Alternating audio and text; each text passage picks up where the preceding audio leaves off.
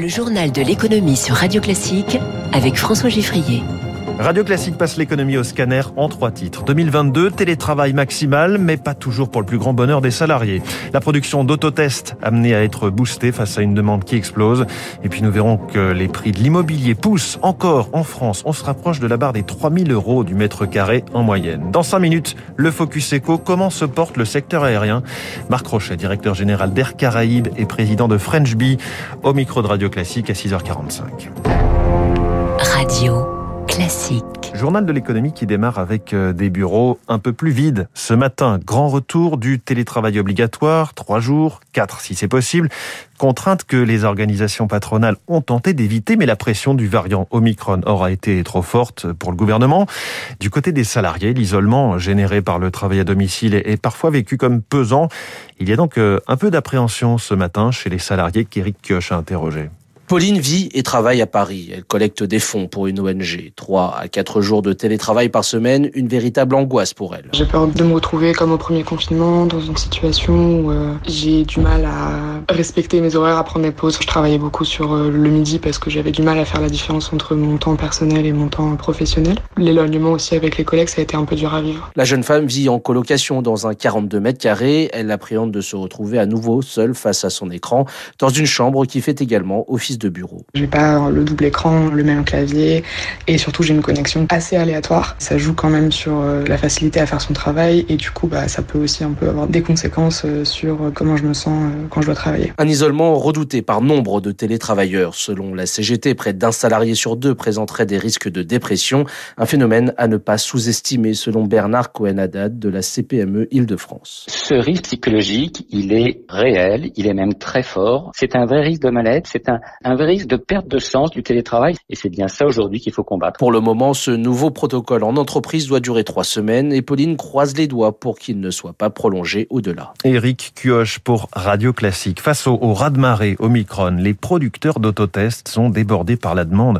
A fortiori, depuis que les grandes surfaces sont autorisées à les vendre, les dernières annonces du gouvernement dont on parlait dans le journal de 6h30 vont encore augmenter les besoins, notamment pour les écoliers qui vont en faire euh, beaucoup.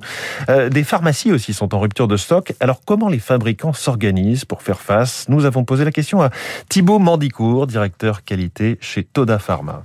Au niveau des autotests, on a augmenté de 300 euh, à 500% en fonction de la demande d'avant.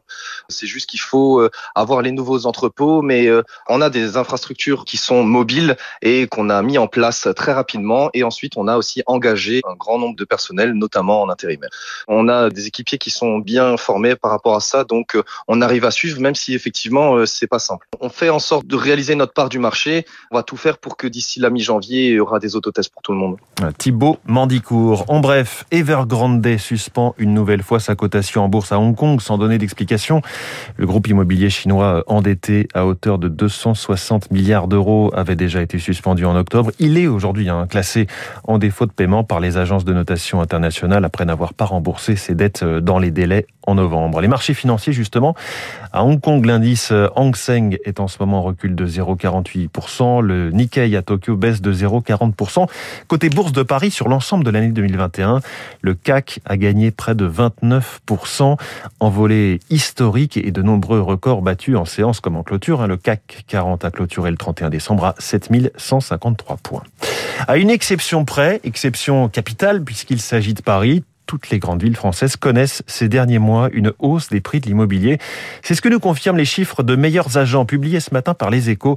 Bonjour Eric Mauban. Bonjour François, bonjour à tous. Le prix du mètre carré est presque à 3000 euros en moyenne. Effectivement, c'est un record. L'envolée est spectaculaire. Plus 21,9% en 5 ans et plus 5% sur la seule année 2021. Autre record, celui du nombre de transactions, près d'un million deux cent mille.